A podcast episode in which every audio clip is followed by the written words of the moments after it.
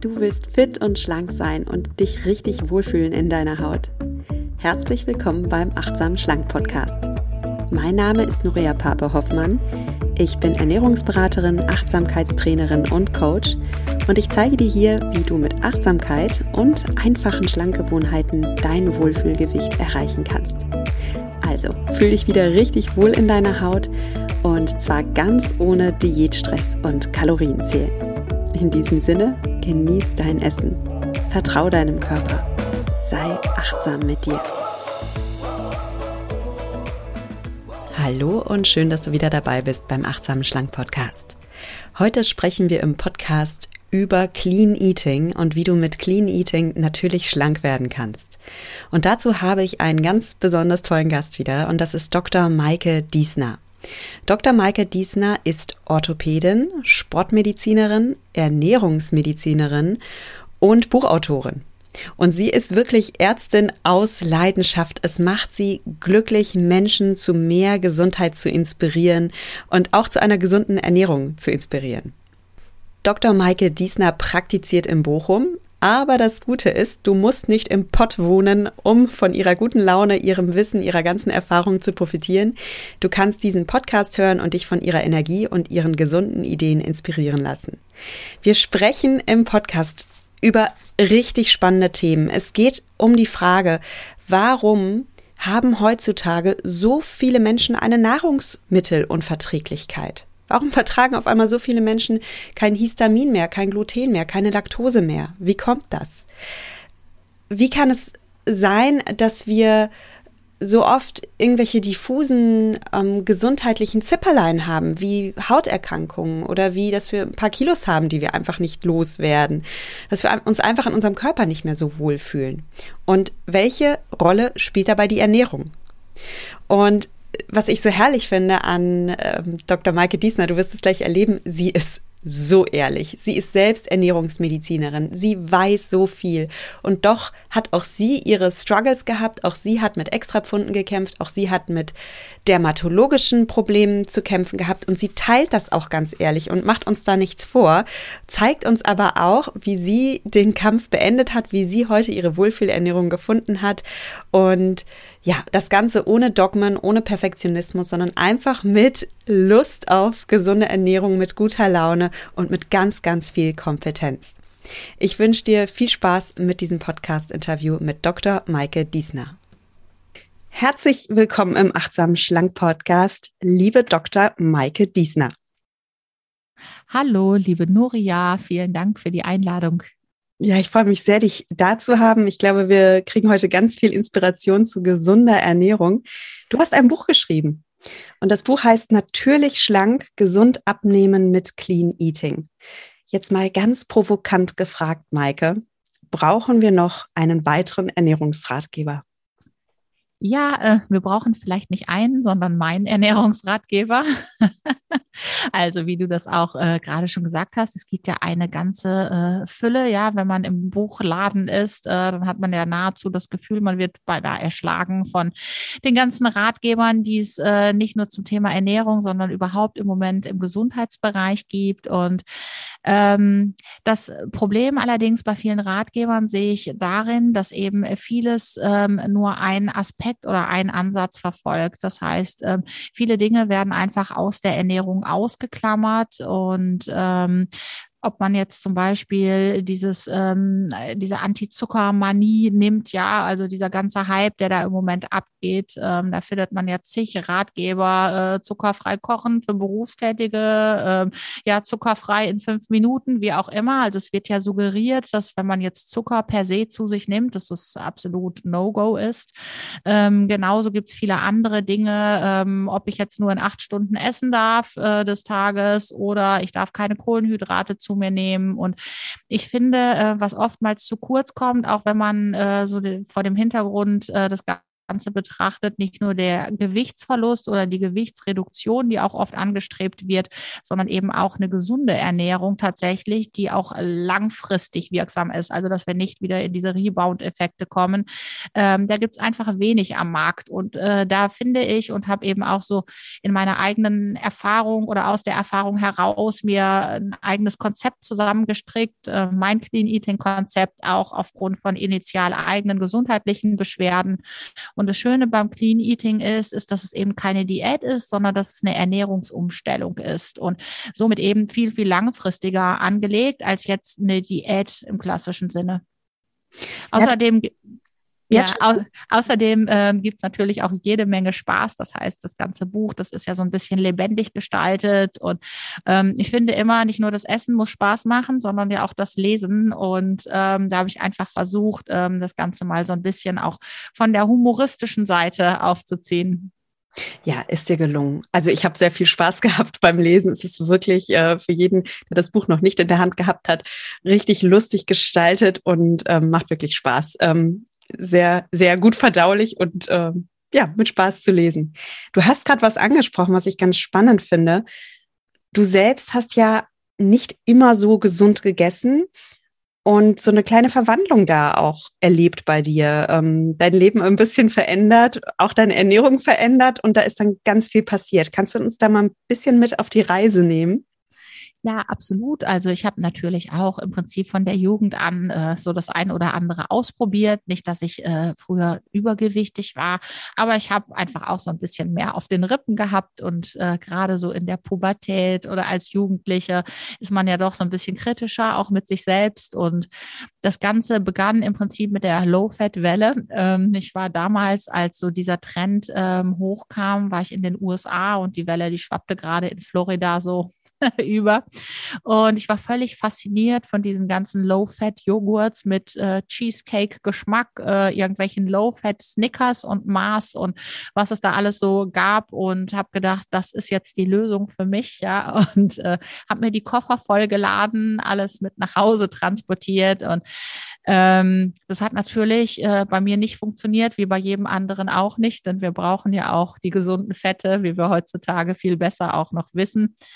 Ich habe äh, Low Carb mal ausprobiert, auch weil ich mich eine Zeit lang auch auf der Arbeit immer wieder sehr müde gefühlt habe, habe gedacht, äh, ob mir das irgendwo vielleicht so ein bisschen mehr Energie gibt wieder. Ähm, das Gegenteil ist eingetreten. Ähm, ich habe mich schon mittags gefühlt ab Tag vier, als hätte man mir den Stecker gezogen. Also ich war irgendwie sehr psychedelisch in der Praxis unterwegs, konnte mich da kaum auf meinen Beinen halten. Und ähm, auch das ist für mich wiederum die Bestätigung, kann nicht funktionieren auf Dauer, vor allem nicht, wenn man eben auch noch andere Dinge im Leben zu tun hat, außer sich jetzt zu 100 Prozent mit seiner Ernährung zu beschäftigen.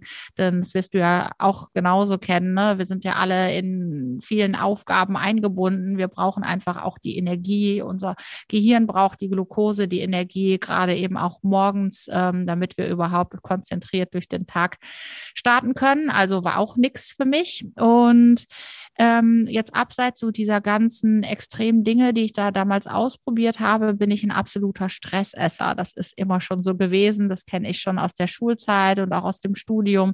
Immer wenn es so Klausurphasen gab, dann habe ich geschaufelt wie ein Bagger. Und ähm, das aber jetzt nicht nur äh, super gesund, sondern ähm, dann habe ich auch wirklich so einen Junk auf äh, Süßigkeiten, vor allem Schokolade, saure Gummibärchen. Das ist so meins gewesen. Cola, Zero und auch andere Limonaden. Schokoladen, Gebäck. Und ähm, ja, das geht ja auch eine Zeit lang äh, ganz gut. Das heißt, unser Körper hält ja doch viel aus. Ähm, irgendwann kippt das aber, wenn eben viele verschiedene Parameter zusammenkommen, die alle ja auf einem ungünstigen Lifestyle basieren. Und äh, bei mir haben sich damals äh, ja Hautsymptome äh, entwickelt und ähm, das Ganze war äh, letztendlich in so einer stressigen Phase. Ich habe mir gerade mein erstes Haus gebaut. Ähm, ich habe noch viele Zusatzweiterbildungen beenden müssen. Das heißt, nach meinem Dienst äh, in der Klinik bin ich zwischen den ganzen Großstädten hin und her getingelt. Freitags immer direkt den Trolley gepackt nach Feierabend, dann nach München, Frankfurt, Köln, Hamburg äh, gefahren bis sonntags abends. Dann dann wieder zurück. Am nächsten Tag in der Klinik ging es dann weiter. Und da war A, wenig Zeit eben auch ne, ähm, zu kochen und auch für die Einkäufe war wenig Zeit. Und ich habe dann also wirklich alles gegessen, was mir zwischen die Finger kam. Und ähm, ja, irgendwann meldete sich dann die Haut immer mehr mit einem Juckreiz. Da habe ich witzigerweise erst noch gedacht, das wäre durch eine Impfung gekommen. Ich habe mir einmal so eine Simultanimpfung geben lassen, Pneumokokken und eine äh, Grippeimpfung. Und das ging nämlich los an den Oberarmen. Und irgendwann breitete sich dieser Juckreiz immer mehr über den ganzen Körper aus und Heutzutage würde ich sagen, mein Körper stand unter Brand. Ja, also, ne, dass es einfach chronische Entzündungen gewesen sind, Mikroentzündungen, die sich da in meinen Zellen ausgebreitet haben. Und ich konnte das erstmal gar nicht so richtig fassen. Ähm, das war hinterher so schlimm, dass jede Kleidungsnaht, die irgendwie sich auf der Haut abzeichnete, zu starken brennenden Schmerzen geführt hat. Ich habe Quaddeln bekommen und es trat immer wieder so schubweise auf. Und wie man das so schön macht, äh, ich bin ja Orthopädin und äh, die Dermatologie ist nicht meine Domäne. Bin erstmal von Hautarzt zu Hautarzt getingelt und keiner konnte mir wirklich helfen. Ich bin also durchgetestet worden von der Socke bis zur Locke. Man hat nicht richtig was gefunden, außer dass ich äh, ein erhöhtes das IgE hatte, aber es war nicht fassbar, worauf ich jetzt allergisch reagierte. Und ähm, ich habe dann hinterher selber mal angefangen, auch Tagebuch zu schreiben, zu gucken, auf was für Faktoren in meinem Leben reagiere ich. Und ähm, herauskam in dieser Phase eine ganze Reihe an Nahrungsmittelunverträglichkeiten. Ich hatte also auch ein Problem mit Histamin. Ähm, und ähm, insbesondere, wenn ich sehr, sehr zuckerreich gegessen habe oder am Abend noch ein Glas Wein getrunken habe, Käse und all diese Dinge, ähm, waren die Symptome einfach besonders schlimm. Und ähm, ich habe damals für den WDR so eine Diät-Challenge begleitet, verschiedene Probanden auf unterschiedliche ähm, Diäten eingestellt. Und da war eine Dame dabei, die war internistisch sehr krank. Die hatte erhöhte Blutfettwerte, einen Bluthochdruck, die hatte einen Prädiabetes, das haben wir an den Langzeiten Langzeitblutzuckerwerten gesehen, eine Fettleber und ähm, sie und ihren Mann habe ich aufs Clean Eating eingestellt und als ich die nach drei Monaten wieder gesehen habe, habe ich die Frau nicht wieder erkannt. Also nicht nur jetzt von den ähm, Laborbefunden, die Fettwerte, die waren rückläufig, die hatte keinen Bluthochdruck mehr. Wir haben auch sonografisch gesehen, dass sich die Fettleber wieder im Rückzug befand und die sprühte aber vor Energie. Die war am Anfang ganz, ganz skeptisch und hat gedacht, nee, ist mir alles viel zu kompliziert, hat mich immer wieder hier angerufen, gesagt am Anfang, sie hätte Kopfschmerzen zu Beginn der Ernährungsumstellung. Also die war erst so gar nicht happy. Und dann habe ich schon gedacht, na, ob die das durchhält über drei Monate.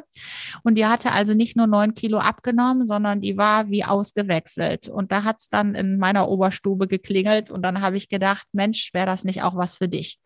Und ähm, ich habe ja zu dem Zeitpunkt ganz viele Cremes, Salben, Antihistaminika eingeworfen, nichts half richtig.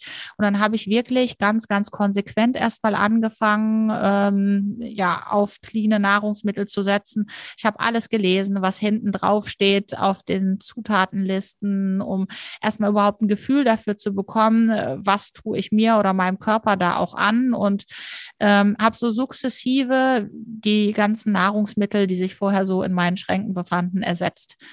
Und äh, das dauerte nicht lange. Also es, es, wurde eigentlich schon innerhalb von drei Wochen signifikant besser und ich war so nach sechs, sieben, acht Wochen vollständig beschwerdefrei. Dann gab es mal wieder Phasen, wo es stressiger wurde. Man greift ja dann doch mal wieder zur Schokolade ne, oder isst auch mal eine Tiefkühlpizza. Und ich konnte also beobachten in dieser Übergangsphase, dass wenn ich mal wieder über die Stränge geschlagen habe, über mehrere Tage ging es wieder los. Und dann habe ich mir gedacht, das ist nicht deine Lebensqualität, ja, die Schokolade oder äh, am Abend mal der Wein. Und äh, habe dann also konsequent, äh, ja, clean gelebt. Mittlerweile kann ich alles wieder essen. Ähm, ich kann auch ein Glas Wein trinken äh, und auch mal eine Schokolade essen. Aber ich achte eben darauf, dass es die Gelegenheit Schokolade ist und nicht mein tägliches Brot, so wie es früher war. Und Und das Verrückte ist im Prinzip ähm, für meine Patienten, ich war ja damals schon Ernährungsmedizinerin, aber als Arzt sieht man ja auch oft äh, diese ganzheitlichen Zusammenhänge nicht so wirklich. Ne? Ähm, ich habe es ja selber dann auch bei den Dermatologen festgestellt, die haben sich nur die Haut angeguckt. Wenn ich dann mal gefragt habe, glauben Sie, mit der Ernährung könnte auch irgendwas nicht stimmen, dann haben die immer gesagt, Sie sind doch Ernährungsmedizinerin, Sie wissen doch alles schon. Also man sieht eben, dass auch die Schulmedizin oder die reine Schulmedizin oft an ihre Grenzen kommt und dass eben diese Lifestyle-Faktoren oft so der Major-Faktor auch sind, dass es tatsächlich dann auch wieder in die richtige Richtung geht. Ja, da sagst du was und das hat mich gerade beim Zuhören auch so betroffen gemacht, dass ähm, ich habe ja meinen Coachings auch oft Ärzte, Psychotherapeuten, also bestens medizinisch gebildete Menschen. Und ähm, ja, es, also erstmal möchte ich damit äh, ausdrücken, und das finde ich so toll, dass du es auch teilst, ja, auch jemand, der ganz viel Wissen hat, hat seine inneren Kämpfe und kämpft da mal und ähm, ist ein ganz normaler Mensch und ist auch mal aus Stress oder ist auch mal was Falsches. Das möchte ich, also falsch in Anführungsstrichen, das möchte ich erstmal ähm, mal anerkennen, dass du das hier teilst, weil ja, ich weiß, dass manche Ärzte und Therapeuten zu mir kommen und sich gar nicht trauen, das zu sagen, weil sie ja halt denken, naja, ich müsste es doch eigentlich wissen und ich weiß es doch eigentlich alles und ich brauche trotzdem Unterstützung. Und das mal kurz an alle Hörerinnen und Hörer da draußen, die selbst medizinisch gebildet sind. Ihr seid auch Menschen und ihr verdient auch Unterstützung und ähm, ne, also das ja absolut. Ich mal ganz toll, dass du das teilst. Und das Zweite, was ich gerade so rausgehört habe und das macht mich schon noch ein bisschen betroffen, ist, dass ja, dass anscheinend in der Schulmedizin da manchmal nicht so ganzheitlich gedacht wird. Und ich halte sehr viel von Schulmedizin. Und gleichzeitig denke ich, das müsste doch so eine Selbstverständlichkeit sein, dass man aufs Essen guckt. Sowohl bei Allgemeinärzten als auch bei Psychotherapeuten, weil da, also dass der Zusammenhang besteht zwischen Wohlbefinden und der Ernährung, die ich mir gebe, das müsste doch eigentlich evident sein. Ich meine, ich kann ja nur aus dem Baumaterial, was ich meinem Körper gebe, dann später auch Hormone bauen, Neurotransmitter bauen, Zellen bauen. Und wenn ich meinem Körper nur Schrott gebe, wie soll der denn was Vernünftiges daraus bauen?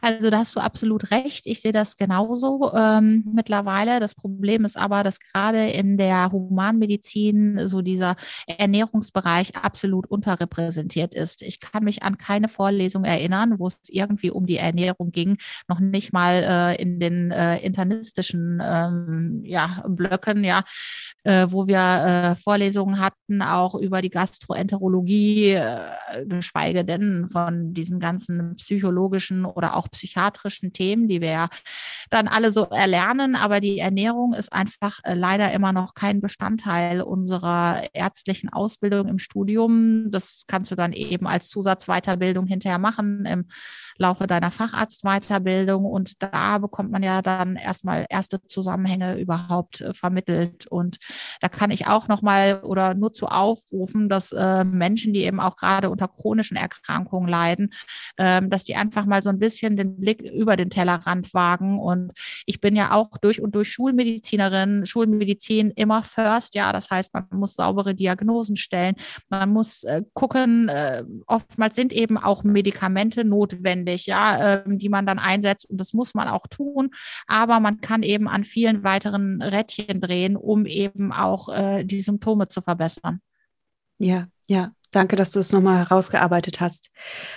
Ja, dann lass uns doch mal kurz über die Wirkung von Essen auf unserem Körper sprechen. Was passiert denn im Körper, wenn ich mich jetzt rein industriell geprägt ernähre? Also wenn ich ähm, morgens vielleicht äh, Smacks mit Milch oder irgendwie, was weiß ich, Crunchy Müsli esse und dann äh, mittags esse ich die Currywurst und ähm, das Gratin aus der Packung, ne, was es das gibt von, ne, jetzt wollte ich schon eine Marke nennen, egal.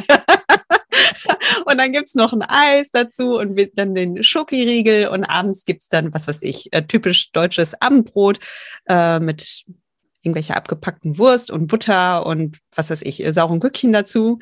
Ähm, das war jetzt so ein erfundener Tag. Vielleicht dann noch ein Fruchtjoghurt oder so. Was passiert im Körper? Also zunächst passiert ja erstmal gar nicht viel. Ja, das heißt, ich kann ja sowas durchaus über äh, Jahre auch zu mir nehmen, ohne dass man irgendwelche Symptome hat. Vielleicht meldet sich bei dem einen oder anderen eben die Haut auch bei bestimmten äh, Ernährungsweisen primär. Äh, wir wissen ja auch, dass Milchprodukte oder ein Überkonsum von Kuhmilchprodukten die Akne fördert, ne, als Beispiel oder so wie das bei mir eben war. Ganz, ganz viel industrieller Junk, also diese toxischen Zusatzstoffe, ähm, die sich dann an der Haut manifestieren. Aber irgendwann im Laufe der Zeit ähm, entstehen natürlich auch Mikrobiomveränderungen. Das heißt, ähm, so diese ganze Darmflora, um das jetzt einmal so ein bisschen salopper auszudrücken, gerät ja aus dem Gleichgewicht. Und ähm, wir haben ja gute Darmbakterien und wir haben schlechte Darmbakterien. Und die ähm, schlechten, die überwuchern irgendwann die guten, ja, das nennen wir Dysbiose. Und ähm, dadurch kommt es eben zu Störungen im Bereich der Darmschleimhaut. Das heißt, ähm, diese schädlichen Darmbakterien, die wir mit diesem ganzen toxischen industriellen Junk füttern, die ähm, sorgen dafür, dass so proentzündliche Botenstoffe freigesetzt werden im Darm ähm, und eben auch oder bilden selber schädliche Endotoxine.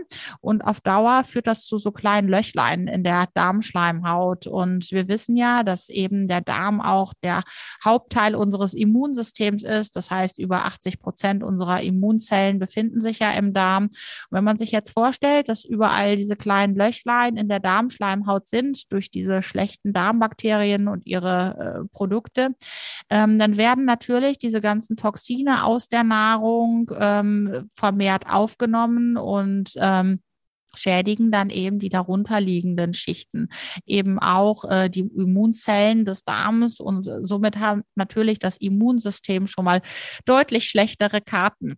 Ähm, aber nicht nur das Immunsystem äh, nimmt einen Schaden auf Dauer, sondern ähm, letztendlich gerät das Ganze ja auch in unsere Blutbahnen. Das heißt, unser ganzer Körper wird geflutet mit den ganzen Farb- und Aromastoffen, Konservierungsmitteln, Trennmitteln, Transfette, ne, ist ja auch ein großes Thema und eben auch diesem Überkonsum vom Haushaltszucker. Und insofern kann letztendlich diese industrielle Ernährung jede chronische Erkrankung begünstigen oder eben triggern oder eben, wenn sie schon vorhanden ist, äh, deutlich verschlechtern. Mhm. Was ich so krass fand, also ich habe auch äh, letzten Sommer ein Darmspezial gemacht hier im Podcast, wenn das interessiert. Äh, Darmgesundheit ist so immens wichtig für uns. Da gibt es auch vier Podcast-Folgen zu. Und was mich damals so schockiert hat in meiner Recherche war, wie schädlich auch Süßstoffe sind. Du sagtest jetzt vorhin, du hast auch viel äh, Cola Light und so getrunken, viel so fettarme Produkte gegessen. Die sind ja oft dann mit Süßstoffen angereichert und auch die Cola Light, wo ich dann denke, na ja, aber für die Figur ist das ja nicht so schlecht, ist ja Light, sind ja keine Kalorien drin. Ähm, so einfach ist die Rechnung dann halt doch nicht, weil unser Darm mag Süßstoff überhaupt nicht. Genau so ist es. Also dem Ganzen habe ich ja in meinem Buch auch ein ganzes Kapitel gewidmet, weil, wie du auch schon gerade gesagt hast, eben ähm, nicht nur der Zucker, sondern auch diese ganzen Zuckerersatz- und Austauschstoffe einen ganz großen Einfluss auf unser Wohlbefinden haben. Und jetzt nicht nur auf äh, das Soma, sondern eben auch auf unsere Psyche. Das macht ja ganz, ganz viel mit dem Körper und eben unter anderem diese Mikrobiomverschiebung auch, gerade diese künstlich synthetischen Süßstoffe, ne, die eben auch dazu führen, dass die schlechten Darmbakterien wunderbar versorgt werden. Ja, wahnsinnig spannend. Jetzt hatte ich gerade noch so eine Frage. Ach genau. Ja, ich habe noch eine Frage, was ich in deinem Buch gelesen habe und auch wahnsinnig interessant fand, war, dass du sagst, dass immer mehr junge Menschen zu dir in die Praxis kommen, die Nahrungs- Nahrungsunmittelverträglichkeit haben. Und kurioserweise findet man bei älteren Menschen so gut wie keine Nahrungsmittelunverträglichkeiten, so ist das Wort. Und ich erlebe das auch in meinem Freundeskreis. Also ich kenne immer mehr Menschen, die kein Gluten vertragen oder kein Histamin vertragen oder kein Laktose oder Fructose. Mich würde einfach mal interessieren, woran glaubst du liegt das? Sind wir heute alle so sensibelchen? Bilden wir uns das alle ein? Oder sind wir heute einfach achtsamer und spüren in unseren Körper rein und haben da auch so, eine, so ein Bewusstsein entwickelt. Was glaubst du, woran liegt das? Also ähm, ich glaube, es liegt an mehreren Faktoren. Ja, ähm, zum einen muss man ganz klar sagen, ähm, industrielle Ernährung, Überkonsum von Salz, von Zucker, ähm, schädliche Fette, gesättigte Fettsäuren, Transfettsäuren, großer Faktor, haben wir ja gerade auch schon drüber gesprochen. Allerdings muss man auch sagen, es war ja auch früher nicht alles Gold, was glänzt. Ja, ähm, das heißt, bei Oma und Opa, die das Gemüse bis zum Anschlag mit Pestiziden besprüht haben, weil die noch damals überhaupt nicht äh, um die schädlichen Auswirkungen wussten. Oder ich kann mich auch noch äh, sehr gut daran erinnern, dass für meine Oma die gute Butter, das war das Nonplusultra. Ich habe sogar einmal zum achten Geburtstag einen Würfel Butter geschenkt bekommen, weil die Oma damals, als sie acht wurde, ähm, da war gerade Krieg und für sie hatte einfach die Butter eine überproportional wertvolle Bedeutung. Und Oma geizte nie mit der Butter im Essen. Das musste immer alles schön glänzen, das Essen. Äh, die haben aber auch alle in dieser Generation ihre Herz-Kreislauf-Erkrankungen entwickelt. Ne? Ähm, Kalkablagerungen in den Gefäßen, das sehen wir heute Gott sei Dank gar nicht mehr so häufig, wie das bei der Vorgeneration der Fall gewesen ist. Dafür haben wir andere Lifestyle-Erkrankungen und insofern ist das erstmal so ein bisschen eine Verschiebung. Man kann aber schon sagen, ähm, industrielle Zusatzstoffe, Süßstoffe und auch eben dieser ganze andere Mist, das hatte natürlich früher keinen Bestandteil in der Ernährung. Das heißt, äh, Oma und Opa wussten einfach aus den natürlichen Nahrungsmitteln was zu zaubern. Da war einfach nur das Fett so der Problemfaktor. Und ähm, das ist auf jeden Fall schon mal ein Faktor, warum eben Nahrungsmittelunverträglichkeiten entstehen, eben auch Richtung Leaky Gut, wie du das auch schon gesagt hast, ne, Darmgesundheit. Ähm, auf der anderen Seite kommt aber noch so ein bisschen dieser psychosoziale Faktor dazu. Das heißt, du wirst ja heutzutage gefeiert, wenn du irgendwelche Nahrungsmittelunverträglichkeiten hast. Ja, das heißt, äh, du verzichtest auf Zucker, da kriegst du ja bei Instagram per se schon für diese Aussage 1000 Likes. Oder du verzichtest auf Gluten, obwohl du überhaupt keine Glutenunverträglichkeit hast und wirst gefeiert dafür. Und man hat so ein bisschen, das habe ich auch in meinem Buch geschrieben, manchmal den Eindruck, ähm, dass man als besonders gilt oder dafür gefeiert wird, wenn man eben gewisse Dinge aus seiner Ernährung ausklammert. Also dass das heutzutage schon fast so ein bisschen äh, als schick gilt. Ja, und ähm, da muss man wirklich unterscheiden. Das heißt, Nahrungsmittelunverträglichkeiten lassen sich ja auch nachweisen in medizinischen Tests. Da gibt es gute Laboranalysen und wenn jemand tatsächlich in Nahrungsmittel Lebensmittelunverträglichkeiten hat, muss er darauf auch temporär verzichten.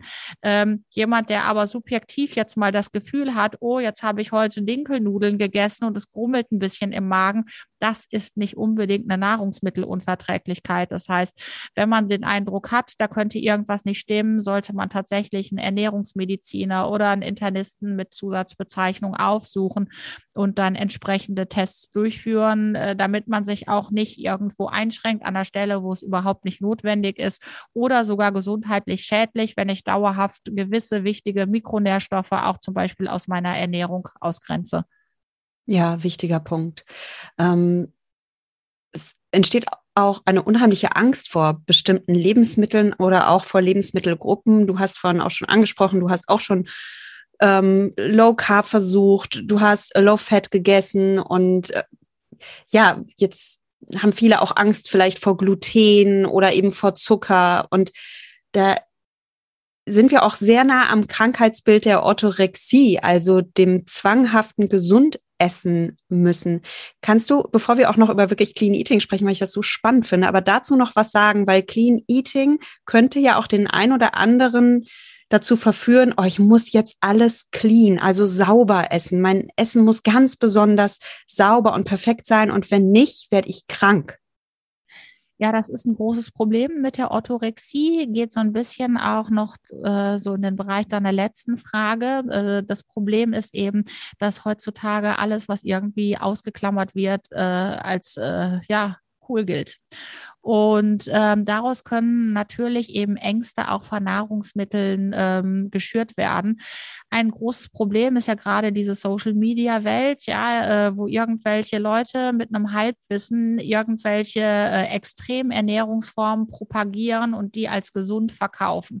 Und wie soll denn der Laie jetzt differenzieren, ob das jetzt irgendwie diese Thesen auf validen Daten beruhen, ja, oder ob derjenige das gerade mal in die Kamera spricht, weil er dafür vielleicht von irgendeinem Produzent ein paar Euro in die Hand gedrückt kriegt. Und ähm, der Laie, der sich sowas anschaut oder ähm, ne, auch anhört, äh, der kann es nicht differenzieren. Und da sehe ich einfach eine große Gefahr, ähm, dass da viele Menschen eben auch abdriften in diesem ganzen Dschungel dieser äh, doch oft konträren Informationen, die gestreut werden. Und natürlich können sich Ängste daraus äh, auch äh, entwickeln, die nicht nur zu einer sozialen Ausgrenzung führen, sondern eben auch zu ja, äh, körperlichen Symptomen oder auch hinterher manifesten Erkrankungen. Erfahrungen. Und da kann ich nur jeden äh, zu auffordern, einfach mit einem gesunden Menschenverstand an die Dinge ranzugehen. Und eins dieser tollen Aspekte des Clean Eating ist, finde ich, dass man eben eine Sensibilität auch für den eigenen Körper entwickelt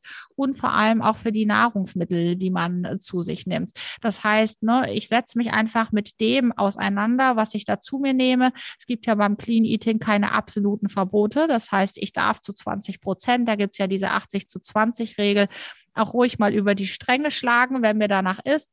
Und ich finde, das ist ein entscheidender Faktor, denn äh, Essen ist ja jetzt nicht nur dazu da, dass wir satt werden, ja, und auch keine Bilanzierung von irgendwelchen Makronährstoffen oder Mikronährstoffmolekülen, sondern Essen ist ja gesellschaftlich sehr stark verankert und das soll es auch sein. Und insofern, ähm, wir essen ja nicht nur, um jetzt letztendlich unseren Körper irgendwo die Körperfunktion ähm, zu stärken, sondern eben auch, weil wir Spaß daran haben. Das sollen wir auch haben. Und deswegen ist es wichtig, dass es auch dazugehört, dass man auch mal mit einer Freundin und äh, Pasta oder Pizza und einem Glas Wein übers Leben philosophiert und einfach auch das genießt, was man zu sich nimmt.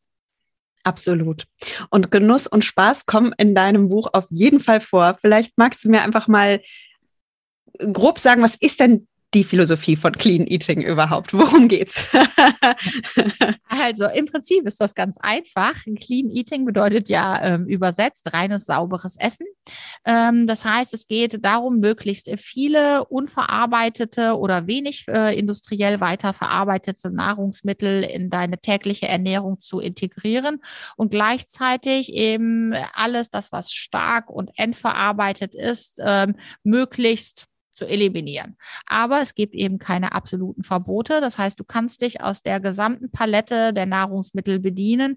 Das Verhältnis muss einfach nur passen. Und da gibt es eben eine 80 zu 20 Regel.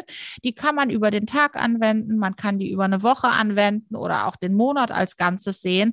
Und als einfaches Beispiel, wenn du eben fünf Mahlzeiten am Tag zu dir nimmst, ähm, davon viermal clean ist, dann kann die fünfte eben auch aus nicht clean, also aus Industrie industriell verarbeiteten Produkten bestehen. Und ähm, man bekommt letztendlich äh, dadurch, dass man eben auch mal das Kleingedruckte liest, äh, bekommt man ganz gutes Wissen auch über das, was man tatsächlich zu sich nimmt. Und ähm, es ist letztendlich so, dass ähm, aufgrund dessen, dass es keine keinen festen Plan gibt, sondern den machst du dir selber, ist es unheimlich facettenreich und auch alltagskompatibel. Und das ist ja ein wichtiger Faktor auch bei einer Ernährungsumstellung. Meine Ernährung muss zu mir und meinen Lebensumständen, meinem Alltag passen. Absolut. Magst du uns mal in deinen Ernährungsalltag mitnehmen? Wie sieht so ein typischer Ernährungstag bei dir aus, Maike? Meinst du jetzt einen Stresstag oder einen normalen oh, das Tag? Ist, da, oh, ich liebe diese Nachfrage. Oh, das ist richtig gut. Also nehmen wir mal einen normalen Tag und dann aber auch einen Stresstag, weil ich weiß, das Thema Stressessen, das kennst nicht nur du.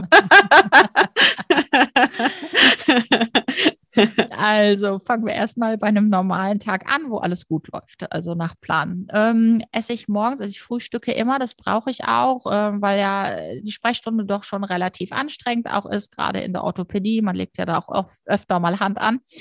Und ähm, ich starte immer mit einem Porridge oder mit Hirseflocken. Also das variiere ich immer mal so ein bisschen hin und her. Also Haferflocken oder Hirse gibt es bei mir morgens.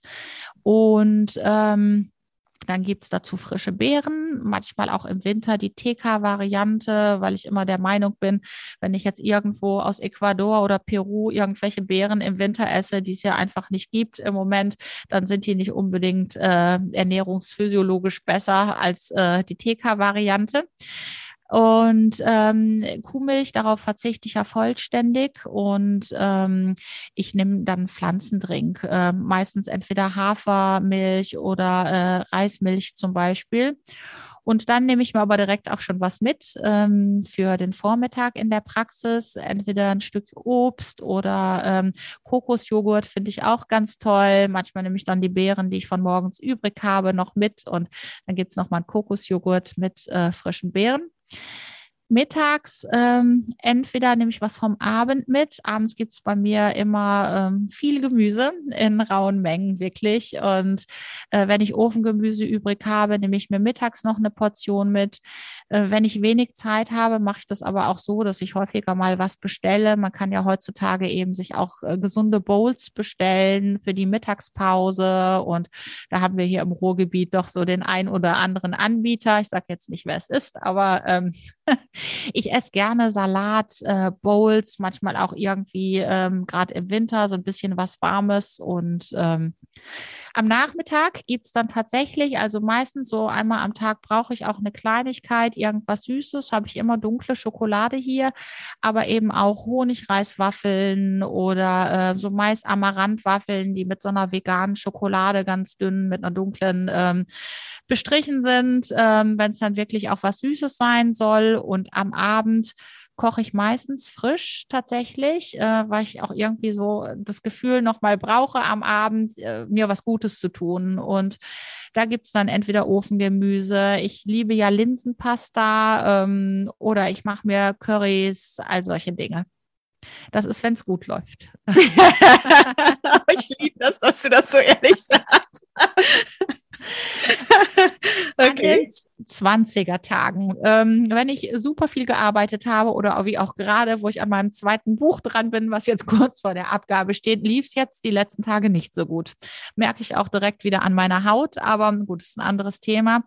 Ähm, starte ich trotzdem mit dem Frühstück. Das ist immer bei mir gleich, also tatsächlich so meine Morning-Routine. Und äh, dann es aber in der Praxis auch schon mal vormittags den ersten Riegel Schokolade äh, wenn es besonders stressig war. Und mittags dann auch schon mal eine Pasta. Also ich bestelle dann mal mit den anderen mit. Ja, ähm, mit Sicherheit auch mit industriellen Soßen. Ähm, auf Fleisch. Ich verzichte nicht ganz auf Fleisch, aber sowas gibt es tatsächlich selten. Ähm, wird aber auch mal mittags äh, ein paar Pommes mit einem Rinderfilet dann essen. Äh, wir sind hier ganz gut sind, also versorgt. Äh, Im Umkreis der Praxis sind sehr viele Restaurants. Und mein Problem ist dann auch, dass ich viel esse. Das heißt, ich würde dann auch nach dem Mittagessen durchaus nochmal zwei Riegel Schokolade essen. Oder ich esse dann eben drei Päckchen von diesen Honigreiswaffeln. Das ist auch nicht toll, ja, weil auch bei Reiswaffeln, die haben ja auch eine gewisse Arsenbelastung häufig, ähm, selbst wenn die äh, biologischer Herkunft Herkunft sind. Also auch da muss man drauf achten, so ein bisschen. Ähm, und es ist einfach auch für den gesamten Körper natürlich nicht toll, dann nochmal da zwölf Reiswaffeln zu essen. Ähm, Mache ich aber. Oder ich esse dann auch mal ähm, Gummibärchen. Wir haben ja immer so eine große Schale stehen, da kann ich oft dran vorbeigehen, aber ähm, vegane Gummibärchen, äh, dafür bin ich auch durchaus empfänglich. Und es zieht sich dann auch so durch den ganzen Tag. Irgendwie greift man dann immer mal wieder dahin. Ich ärgere mich aber jeden Abend dann darüber, wenn der Tag so verlaufen ist, weil meine Stimmung absolut im Keller ist. Irgendwann bist du das ja auch gar nicht mehr so gewohnt, ne, mit diesen Mengen an Zucker. Aber wenn es mich dann mal überkommt, dann bin ich auch am Abend irgendwo sehr, sehr fahrig, unkonzentriert und vor allem mies drauf. Das ist für meine Umwelt dann nicht mehr so schön. Aber Maike, ich finde das so ehrlich und authentisch von dir, dass du das teilst, weil viele denken ja, ne, ach, also wenn man dich auch sieht, ich äh, werden auch gleich mal deinen Instagram-Account an hier vorstellen. Also du siehst ja fantastisch aus und du machst diese tollen Rezepte und du hast dieses Buch geschrieben und ich finde das so ehrlich, dass du auch sagst, ich habe aber auch mal so einen Tag, ne, wo ich dann die Pommes bestelle und dann drei Packungen Reiswaffeln mit Schoki esse und und dann auch schlechte Laune habe. Wir sind ja keine Übermenschen. Wir sind ja auch Menschen, die genauso verführbar sind. Und das ähm, ist ja auch gut so, ja, das dass wir genau. so sind. Und ich finde, ja. das macht es ja dann auch authentisch. Ne? Wenn wir so Dinge lesen, ähm, ja, ich ernähre mich jeden Tag äh, rein ja. clean oder so, das ist ja völlig äh, schwachsinnig. So kann man nicht auf Dauer leben. Und ja, ähm, ja da geht es uns allen gleich, sitzen alle in einem Boot. Genau. Aber bei manchen Influencern denkt man, oh Gott, sie sind so perfekt, ne? Und da würde niemals ein Krümelchen. Photoshop. ja, Photoshop. Also, den Workshop müssen Mike und ich noch machen, den Foto. Genau. ja, aber eine Frage habe ich da schon an der Stelle noch. Also, weil, was du dann ja offensichtlich schon kannst, ist dich auch wieder zurückzuholen in deine Standardernährung, die dieses 80-20 auch verkörpert. Da ist natürlich Raum auch mal für, für Schoki und für Industriefood.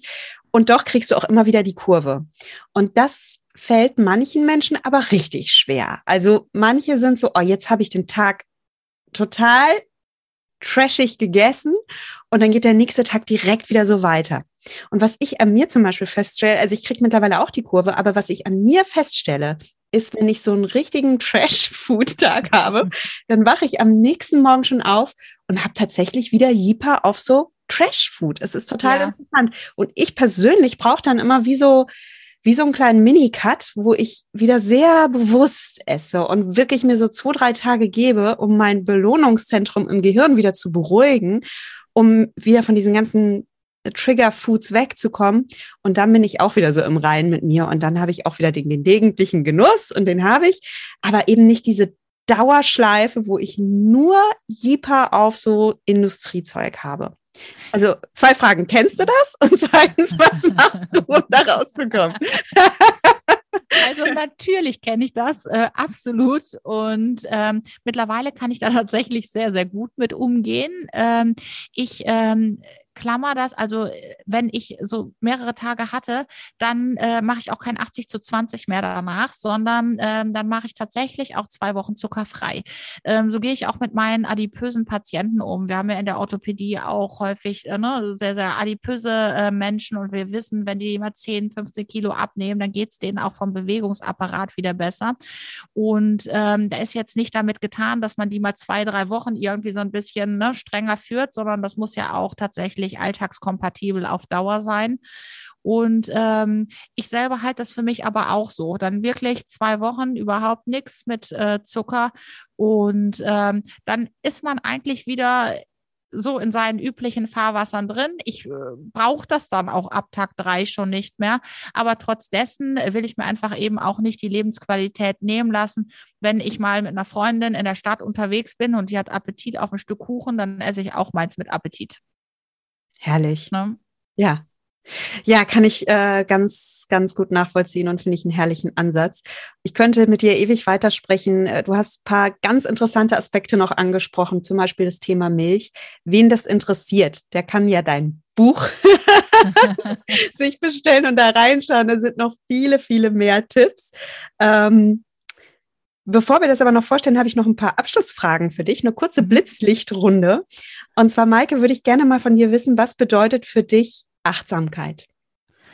Ähm, Achtsamkeit ist das A und O. Ähm, ja, eigentlich unseres Lebens, weil ähm, ja alles das, was wir quasi fühlen, auch Einfluss hat auf unser Handeln und eben auch auf ähm, ja, unser Verhalten. Und ähm, mittlerweile, also initiale Zündung war eben meine Extremstressphase, wo alles so aus dem Ruder lief, habe ich das auch gelernt. Und ähm, auch in meinem Ernährungskonzept spielt die Achtsamkeit, ich benenne das jetzt so nicht, ja, aber ähm, so dieser sensible Umgang auf seine Körperfunktionen, aber auch auf die Symptome zu hören, ja, was hat welchen Einfluss ähm, auf mein Wohlbefinden, wie reagiert mein Körper darauf, finde ich unheimlich wichtig und vor allem eben auch, da gibt es eine kleine Passage, die Me-Time. Es ist absolut unerlässlich, gerade in unserer schnellen und auch äh, oberflächlichen äh, Welt, dass man eben auch jeden Tag mal so ein sich eine halbe Stunde nimmt, wo man sich auf sich besinnt und einfach gut zu sich ist. Mein Vater ist Psychologe übrigens, insofern bin ich da so ein bisschen auch tiefer im Thema drin und äh, der hat mir das auch immer wieder gezeigt und gesagt. Aber das sind ja oft nicht so die Dinge, die wir von außen dann irgendwo aufoktroyiert bekommen, sondern man muss selber letztendlich so weit sein. Zeit haben wir alle nie, aber ich kann nur jedem empfehlen, sich auch diese Me-Time zu nehmen und ja, achtsam mit sich und auch sorgsam mit sich umzugehen. Ja, das finde ich so wichtig. Und ich finde es auch gut, dass du das sagst, weil du hast deinen Arbeitsalltag beschrieben und der ist proppenvoll. Ähm, du bist ja nicht nur Orthopädin in der Praxis und Ernährungsmedizinerin, du schreibst auch noch Bücher nebenbei. Also du bist wirklich busy und hast auch Privatleben und Freunde und Hobbys. und zwei Hunde. Und zwei Hunde. Und wer Hunde hat, der weiß jetzt, was gemeint ist. Ich finde es aber auch so wichtig, dass wir uns trotzdem die Zeit nehmen. Also ich stehe zum Beispiel gerne sehr früh auf, wirklich auch verrückt früh und mache dann eine halbe Stunde gar nichts und trinke meinen Kaffee und gucke vor mich hin, weil ich auch nicht viel Zeit habe. Und wie soll ich in meinen Alltag noch irgendwie Me-Time einbauen? Mir ist es aber wirklich so extrem wichtig, dass ich dafür zum Beispiel gerne früh aufstehe. Und so hat ja jeder seins, weil das ist unerlässlich und wir dürfen uns diese Zeit wirklich nehmen. Also ähm, sich ganz genauso. Man muss es dann aber auch tatsächlich richtig einplanen, wie du das dann auch schon sagst. Ne? Einfach den Wecker dann eher stellen. Ich habe das abends, ich brauche das am Abend, um runterzukommen auch und klingt mich dann auch eine halbe Stunde aus dem gesamten Geschehen erstmal aus, wenn ich zu Hause bin. Schön, ja. Du bist Buchautorin, zweifache Buchautorin. Ähm, sag uns gerne nochmal die Buchtitel und dann habe ich noch eine Frage für dich als Buchautorin. Also, ähm, ja, äh, wir haben ja vorhin schon so ein bisschen drüber gesprochen. Natürlich schlank, ähm, gesund abnehmen mit Clean Eating. Ähm, vom Löbe Verlag ist im August erschienen, im vergangenen Jahr. Und äh, jetzt gibt's was Neues mit dem Gräfe Unzer Verlag. Ist so ein bisschen natürlich mein berufliches Steckenpferd. Meine Leidenschaft heißt Gelenke im Glück. Äh, es wird eine Reise durch den Bewegungsapparat geben und ähm, auch sehr, sehr witzig, humoristisch gestaltet. Und ähm, es geht letztendlich darum, ähm, wie funktionieren meine Gelenke, was sind die Besonderheiten der unterschiedlichen Gelenke, ähm, was ist die Wirbelsäule und dann eben verknüpft mit typischen Erkrankungen, ähm, was kann ich selber tun, ähm, aber auch was gibt's für Hilfe aus dem Arztkoffer. Ähm, ja, es werden ganz, ganz moderne, neue Therapieverfahren da auch vorgestellt. Und das, was ich am schönsten an dem ganzen Buch finde, ist und auch was mein Ziel war, dem Leser einfach mal ein Gefühl für den Sinn und Unsinn von Therapien auch zu vermitteln. Ja, das heißt, es macht ja nicht immer die Spritze Sinn, äh, die man vielleicht dann auch angeraten kriegt. Ähm, und mir ist es wichtig, dass man selber so ein bisschen differenzieren kann, was macht bei mir und meinen Beschwerden Sinn und vor allem auch, was kann ich selber tun. So cool.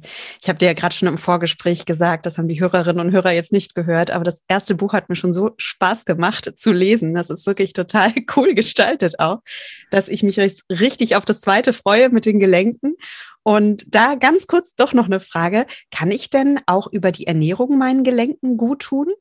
Absolut, zu viel darf ich jetzt natürlich noch nicht verraten, aber ähm, wir haben natürlich auch als Ansatz die antiinflammatorische Ernährung, ja, also antientzündliche Ernährung, die sich insbesondere auch bei rheumatischen Erkrankungen als sehr, sehr sinnvoll erweist. Und es gibt aber auch noch eine ganze Menge mehr, auch so ein bisschen Hilfe aus dem Reagenzglas, ja, ähm, also sprich Nahrungsergänzungsmittel, die man bei gewissen Erkrankungen temporär auch unterstützend gut einsetzen kann und wen das interessiert, der kann sich gerne das Buch schon vorbestellen. Sehr cool. Mich interessiert Du bekommst es so. ich, so. ich möchte euch auf Instagram vorstellen. Und ähm, du wirst es natürlich auch auf Instagram vorstellen. Wo findet man dich auf Instagram? Äh, man findet mich unter Doc Diesner und äh, ansonsten habe ich noch einen Blog auch. Ähm, da werden die Themen nochmal so ein bisschen ausführlicher auch äh, beleuchtet und äh, das ist www.docdiesnerinsight.com. Sehr cool. Ich verlinke alles in den Show Notes, selbstverständlich. Und zum Abschluss würde ich gerne von dir wissen, jetzt haben wir über so viele Aspekte gesprochen. Wenn du mal ein Golden Nugget aus diesem Gespräch heraus klappbaustern müsstest, nochmal in den, in den Kopfhörer sprechen dürftest. Ja, was, was, was nimmst du mit aus diesem Gespräch? Was findest du ganz wichtig nochmal zu betonen? Dass eine gesunde Ernährung nicht auf Verzicht aufgebaut ist. Sehr schön. Oh, liebe Maike, vielen Dank für dieses Gespräch. Es hat mich total Spaß gemacht und äh, mir auch wieder neue interessante Aspekte aufgezeigt, auch aus deiner Sicht als Ernährungsmedizinerin und Orthopädin. Vielen Dank für das Gespräch. Und dann wünsche ich dir und deinem neuen Buch ganz viel Erfolg und viele, viele Leser und Leserinnen. Ja, herzlichen Dank auch für die Einladung. Mir hat es auch super viel Spaß gemacht und äh, ja, vielleicht hören wir uns ja demnächst mal wieder. Sehr gerne. Tschüss, Maike. Gut. Tschüss, Noria. Das war das Gespräch mit Dr. Maike Diesner. Ich hoffe, du hast ein bisschen was für dich mitgenommen. Schreib mir gerne auf Instagram, wie dir die Folge gefallen hat, welchen Impuls du daraus mitnimmst.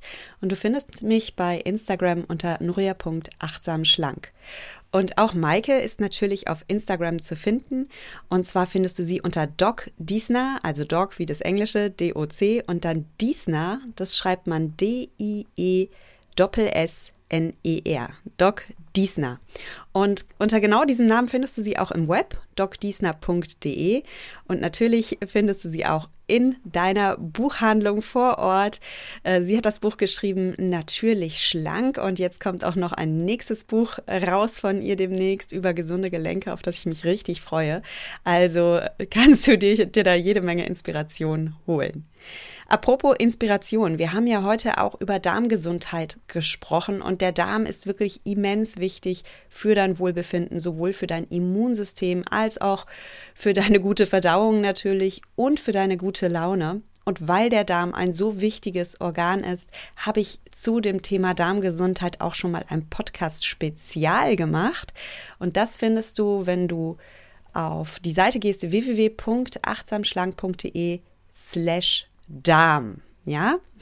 Oder du scrollst einfach mal im Podcast-Feed alle meine Folgen durch. Das kam im Sommer 21 waren diese Folgen, aber wenn du dir das Scrollen ersparen möchtest, dann komm gerne auf die Seite achtsamschlank.de slash Darm. Hol dir die Inspiration, hol dir das Wissen für deinen Darm und ich bin einfach davon überzeugt, wenn du einfach mal deinen Körper verstehst, wenn du bestimmte Abläufe in deinem Körper verstehst, dann fällt es dir so viel leichter, dich gesund zu verhalten. Und wir Menschen brauchen für Veränderung ein Warum. Wir brauchen einen Grund und ein Motiv, der uns ins Handeln bringt. Und oft gelingen uns Vorhaben gar nicht so gut, weil wir nur so halbherzig bei der Sache sind. Und diese Halbherzigkeit, die kannst du loswerden, indem du einfach ganz viel Wissen dir aneignest und natürlich auch gute Laune und Inspiration und Spaß dabei. Und dann hast du wirklich die Glückskombi, um etwas in deinem Leben zu verändern. Also, ich wünsche dir ganz viel Inspiration in diesem Sinne und ich verabschiede mich wie immer von dir mit den Worten, genieß dein Essen, vertraue deinem Körper, sei achtsam mit dir. Deine Nuria.